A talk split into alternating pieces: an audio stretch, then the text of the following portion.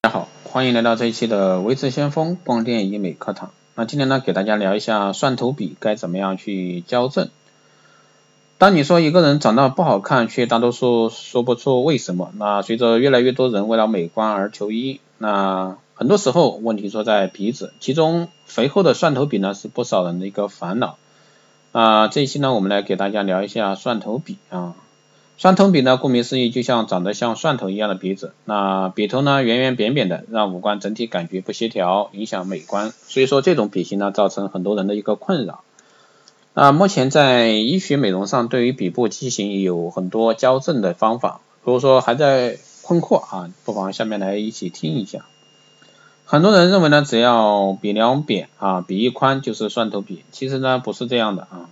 蒜头笔外观上啊，看笔头大，两边笔翼宽，而且肥厚，笔梁低，就像一个蒜头。那这种情况呢，主要是因为蒜头呃笔头啊，笔头部皮下脂肪和纤维组织厚，鼻翼软骨增生，鼻翼软骨角度过大以及后缩造成的。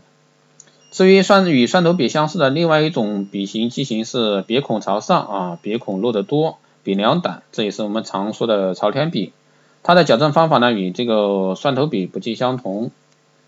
蒜头笔虽然说也算是一种笔部畸形，但却并不影响我们的身体机能，对健康呢没有危害。而现在大多数选择做蒜头笔矫正的人，主要是出于美观方面的考虑。至于有的人认为自己之所以打鼾啊，是因为蒜头笔的缘故，其实打鼾主要与睡觉环境、自身的健康状况有关。那医学研究表明呢，心脑心脑病和心血管疾病打鼾的几率较高。体型较常人肥胖的患者啊，也较容易出现打鼾的现象，所以说跟这个蒜头笔并没有太大关系。打鼾严重最好去正规医院检查一下啊。那可能你是否也会幻想过，如果说做了隆鼻手术，鼻头就会更更挺一点，那鼻翼舒窄一点呢？其实如果说仅仅是隆鼻，只会是鼻梁挺一点，鼻头大小呢是不会改变的。啊，医学上有类似一举两得方法，就是自体软骨隆鼻术啊，医生会取出造成鼻头肥厚的多余软骨进行一个隆鼻，使鼻头缩小，那鼻梁自然挺拔。除此之外呢，矫正手术还有鼻头软骨切除术、鼻翼软骨内收缝合术啊。而如今比较流行的啊美鼻夹啊，其实提醒大家啊，美鼻夹呢很容易使鼻头皮下组织挫伤、软骨损坏，容易引发一个炎症肿胀等。严重了还可能导致一个鼻黏膜受损，影响一个嗅觉、呼吸啊，所以说建议不要尝试。那有的人担心通过手术切除部分的鼻软鼻部软骨，缩小鼻头后呢，软骨还会再增生，那么矫正的效果呢就不持久。关于这个问题呢，其实十八岁以后做软骨切除是不会再长的，鼻翼缩小方法只能是切除内收，手术护理比较好的话是永久性的。